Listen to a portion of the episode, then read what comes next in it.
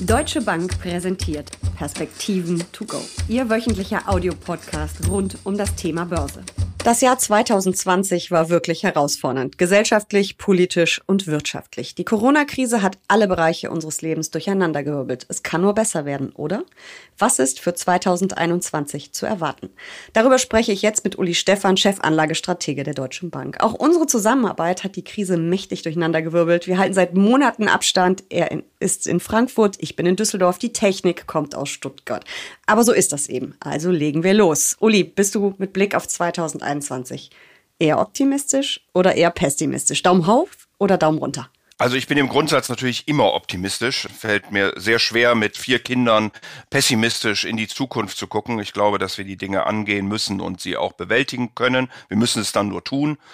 Speziell für nächstes Jahr bin ich auch optimistisch, weil für mich äh, in der Frage Corona, Impfstoffe, Glas halb voll, halb leer, das Glas eher mhm. halb voll ist. Und ich glaube, dass wir entsprechend auch Impfungen haben werden im nächsten Jahr und somit langsam, sicherlich noch nicht im Januar, aber langsam diese Krise überwinden werden. Typisch Rheinländer würde ich sagen. Wir sind einfach Frohnaturen. Ich bin ja auch Rheinländerin, genau wie du. Es gibt natürlich ganz explizite Gründe für deine Antwort, für deinen optimistischen Jahresausblick. Da ist einmal der Impfstoff, aber wir müssen natürlich auch auf die wirtschaftliche Entwicklung schauen. Du rechnest mit dem stärksten Wirtschaftswachstum seit zehn Jahren. Erzähl uns mehr dazu. Ja, sogar seit über zehn Jahren. Wir haben natürlich einen massiven Einbruch gehabt aufgrund des Corona-Lockdowns im ersten Halbjahr diesen Jahres und das weltweit und das in der Industrie und in den Dienstleistungen. Also von daher war das schon sehr bemerkenswert. Wir haben dann im dritten Quartal eine entsprechende Erholung gesehen. Diese Dynamik wird nun äh, nachlassen. Aber insgesamt werden wir eben weiter Aufholeffekte sehen in 2021 und die spiegeln sich dann wieder in volkswirtschaftlichem Wachstum, so dass wir tatsächlich auf äh, einer globalen Basis mit dem stärksten Wachstum seit Jahrzehnten rechnen dürfen. Gibt es Länder oder Regionen, die besonders stark wachsen? Ja, das sticht natürlich vor allen Dingen China hervor. Man ist dort wirklich äh, rigide gegen äh, diese äh, Krise vorgegangen. Man hat ja zum Teil Türen zugemauert und zugeschweißt. Also das war nochmal Lockdown ganz anderer Art. Und man hat aber damit mit diesem starken Lockdown eben es geschafft, die Zahlen so weit runterzukriegen, dass äh, China äh, heute als fast Corona-frei gilt. Die Wirtschaft hat sich entsprechend wieder sehr gut erholt. Die Industrieproduktion, die Autoabsätze, der Einzelhandel, man hat es jetzt gerade wieder beim Single Day gesehen, ähm, sind äh, mindestens auf Vorkrisenniveau, wenn nicht höher. Also insofern ist China sicherlich äh, hier und Asien äh, vorneweg zu nennen als die Region auf der Welt, die wahrscheinlich im nächsten Jahr das höchste Wachstum haben werden. Mhm. Welche Regionen sind besonders oder Länder auch sind besonders schwach? Wo dauert die Erholung noch länger? Ja, es sind natürlich einige jetzt nochmal auch von dieser zweiten Welle härter äh, getroffen. Das gilt vor allen Dingen in, in Europa. Das gilt natürlich dann auch für die Länder, die sehr stark sind in den Sektoren, die besonders hart wiederum von der Krise getroffen sind. Also Tourismus allen voran und damit natürlich auch insbesondere wieder Südeuropa wo wir wahrscheinlich eine etwas langsamere Entwicklung äh, sehen werden dann im nächsten Jahr aber ähm, insgesamt schon eine Erholung, die, mit der wir dann im nächsten Jahr rechnen dürfen. Hm. Jede Menge Rückenwind gibt es ja von der Politik. Wir haben ganz viele Konjunkturprogramme gesehen weltweit. Es gibt das ähm, EU-Rettungspaket, wo es im Moment aber noch ein bisschen ruckelt. Es kommt eine neue US-Regierung, von der sicherlich auch einiges zu erwarten ist. Ähm, wie ist da dein Ausblick für 2021? Weiter volle Pulle Rückenwind? Ja, ich glaube, dass neben dieser Erholung aus den Tiefs heraus weiter eben auch die Geld- und Fiskalpolitik weiter unterstützen wird. Die amerikanische Notenbank betont immer, dass die Welt noch sehr unsicher sei und das äh, hört sich nicht danach an, dass man kurzfristig äh, irgendwie eine restriktive Geldpolitik macht. Die Europäische Zentralbank mit Frau Lagarde hat sogar gesagt, äh, dass sie wohl äh, die Geldpolitik eher noch etwas expansiver gestalten möchte. Dazu kommen dann die Fiskalprogramme. Da hat man sich in Amerika nicht mehr einigen können vor der Wahl. Das ist jetzt nicht total überraschend, weil der Wahlkampf ja doch sehr intensiv war und man hat manchmal den Eindruck, er ist immer noch nicht zu Ende. Ich denke aber, wenn man äh, dort einen Sieger wirklich auch offiziell kürt, werden sich Republikaner und Demokraten zusammensetzen und doch nochmal über ein Konjunkturprogramm nachdenken. Hier liegt man relativ weit auseinander. Die äh, Republikaner wollen nur 500 äh, Milliarden, die Demokraten zwei Billionen. Man wird sich irgendwo in der Mitte vielleicht bei einer Billion oder so einigen, hängt auch von Impfstoffen etc. ab. Und Europa, du hattest es angesprochen mit dem Recovery Fund, ist jetzt im Moment am Veto. Ähm, ähm, von Polen und von Ungarn gescheitert. Man wird hier weiter sicherlich verhandeln. Es werden ja auch verschiedene Wege äh, diskutiert, wie man um diese beiden Länder herumkommt. Da ist, glaube ich, im Moment viel in der Diskussion, aber auch viel an Verhandlungen hinter den äh, Kulissen. Am Ende glaube ich, dass die Europäer irgendeinen Kompromiss werden finden können und dann werden die Gelder zwar etwas später, aber sie werden wahrscheinlich fließen.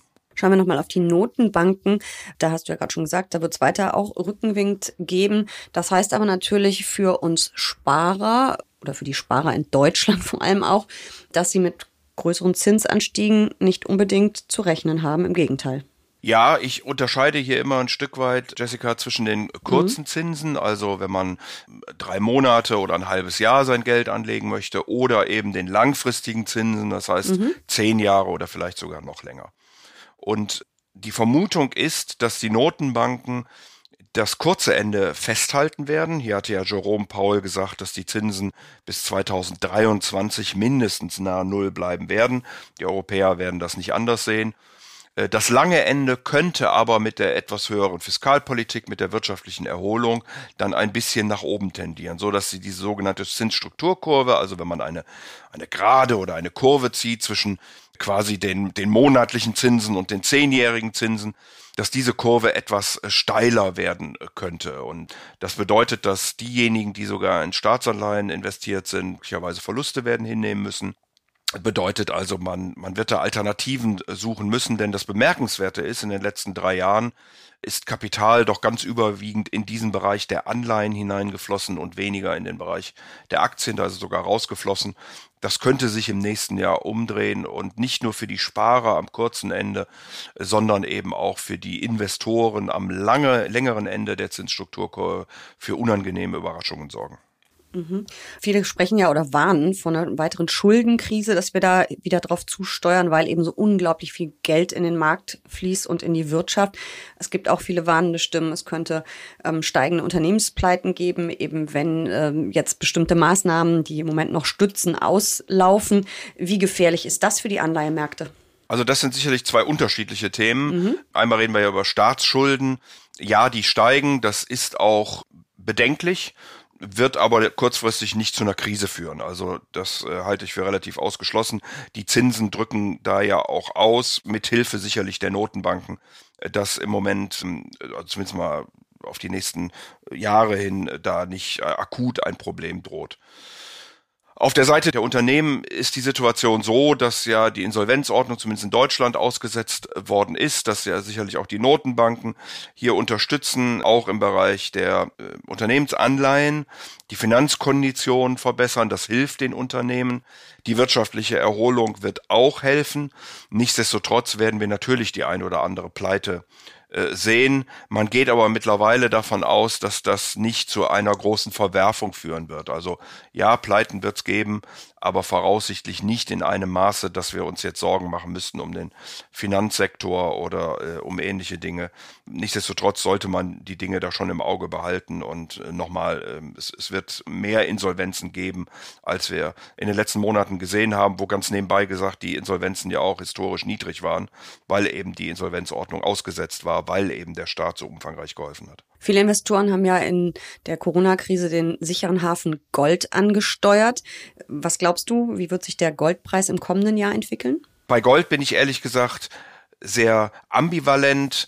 Gold sollte nicht davon profitieren, wenn Zinsen leicht steigen, weil das sozusagen die Opportunitätskosten er, äh, erhöht. Auch werden wir weniger politische Unsicherheit haben, voraussichtlich, weil die amerikanische Wahl ja hinter uns liegt das spricht alles nicht wirklich für Gold.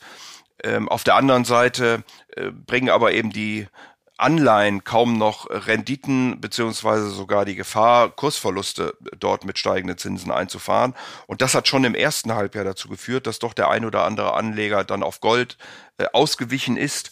Das könnte auch weiterhin so sein, also dass man sozusagen sein Aktienrisiko im Portfolio etwas ausbalanciert, weniger stark mit Bonds, etwas mehr mit Gold.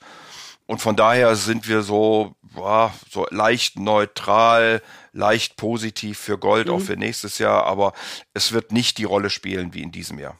Mhm. Deutlich positiver ist dein Ausblick für die Industrierohstoffe. Was erwartest du da? Ja, wir erwarten, wie gesagt, eine, eine, eine weitere Erholung äh, im nächsten Jahr, die sich auch 2022 fortsetzen sollte ähm, allen voran China, wie wir das gerade schon erwähnt haben, aber auch Europa und die USA. Dazu kommen die auch schon erwähnten Fiskalprogramme, die dann zu Investitionen führen, äh, Stichwort äh, grüne Infrastruktur.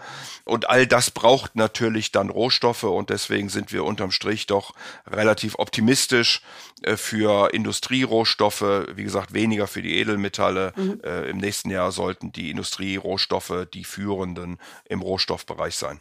Und das wären dann solche Industrierohstoffe wie Kupfer oder Palladium, die ich mir da angucken könnte. Ja, Kupfer gilt ja immer als das wichtigste äh, Industriemetall, weil es am meisten in vielfältigster Verwendung gebraucht wird. Das ist sicherlich total richtig. Palladium ist dann eher bei der Automobilindustrie und den Katalysatoren. Ähm, auch da dürfen wir sicherlich im nächsten Jahr wieder mit etwas anziehenden äh, Absätzen äh, sprechen. Äh, Kupfer ist dann auch ein Thema, wenn wir über Elektroautos reden beispielsweise. Also da wird sich einiges bewegen und äh, von daher ist deine Vermutung schon völlig richtig. Mhm. Und wie sieht es bei Energiepreisen aus? Was macht der Ölpreis im kommenden Jahr? Der Ölpreis erwarten wir leicht steigend, aber wirklich nur leicht steigend. Wir haben zwar diese Erholung der Wirtschaft, die wir gerade schon beschrieben hatten, wir haben aber auf der anderen Seite US-Fracking, äh, was äh, natürlich weiterhin stattfindet, auch unter Joe Biden. Wir haben einen Friedensprozess in Libyen, der heute schon dazu führt, dass wieder eine Million Barrel libysches Öl pro Tag an den Markt kommt. Und Joe Biden hat ja zumindest gesagt, dass er auch die Verhandlungen mit dem Iran wieder aufnehmen will. Also möglicherweise kommt dann auch iranisches Öl nochmal an den Markt. Das heißt, dass die mehr Nachfrage durch die bessere Konjunktur im nächsten Jahr sollte durch das höhere Angebot dann kompensiert werden und deswegen ähm, nur leicht steigende Ölpreise. Eine Anlageklasse muss noch sein, die Immobilien. Werden wir weiter steigende Preise sehen oder kann man das so allgemein gar nicht beantworten? Ja, das ist natürlich immer so eine Frage. Bei Immobilien kommt es auf Lage, Lage, Lage an, das wissen wir alle. Die Zinsen bleiben niedrig, damit bleiben natürlich relativ gesehen äh, Immobilien weiterhin äh, attraktiv und interessant für Anleger. Ich würde unterscheiden zwischen den verschiedenen Immobilienkategorien. Weniger äh, interessant sollten Einzelhandelslagen sein. Hier haben wir ja durch Corona nochmal einen Schub bekommen Richtung Plattformen und Onlinehandel das äh, wird weiterhin so sein.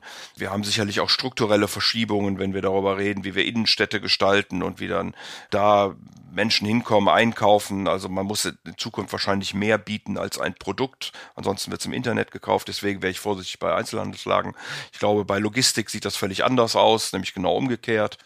Äh, Büros, äh, die Menschen werden zurückkommen in Büros. Äh, wahrscheinlich werden wir flexiblere Arbeit haben, aber ich glaube nicht, dass wir jetzt alle nur noch im Homeoffice sitzen werden. Auf der einen Seite, auf der anderen Seite gibt es aber auch einen, ähm, einen, einen säkularen Trend äh, von der Industrieproduktion äh, zu den Dienstleistungen. Auch das erfordert äh, Büro und Büroräume. Hotels werden sich wahrscheinlich langsam erholen. Ob sie wieder auf den Stand kommen werden wie vor der Krise, das wird zumindest dauern. Wohnimmobilien, es wird nach wie vor in den Ballungszentren zu wenig gebaut. Deswegen sollten da sogar die Preise und auch die Mieten äh, auf absehbare Zeit noch weiter steigen. Also unterm Strich ein bisschen aufpassen, wo man investiert bei den Immobilien, aber äh, sicherlich ein Blick wert auch im nächsten Jahr. Über die große Anlageklasse Aktien sprechen wir im zweiten Teil unseres Ausblicks. Aber vielleicht magst du uns so einen kleinen Appetizer geben, Uli. Wie sieht's nächstes Jahr an den Aktienmärkten aus? Also ich glaube schon, ähm, da sind natürlich auch die Annahmen sehr, sehr heterogen. Das ist eben wieder das, was wir ganz am Anfang hatten. Ist das Glas halb voll? oder halb leer? Guckt man mehr auf die Impfstoffe und die mögliche Erholung oder guckt man mehr auf Corona und vielleicht sogar noch einen weiteren Lockdown? Ich bin da, äh, wie wir am Anfang schon hatten, etwas optimistischer. Ich glaube, dass wir eine Erholung sehen und dann vor allen Dingen die Werte profitieren können, die eben unter Corona besonders gelitten haben. Das klingt gut. Darüber sprechen wir dann ausführlich in der nächsten Folge. Bis dahin, danke für diese Perspektiven. To go. Sehr gern.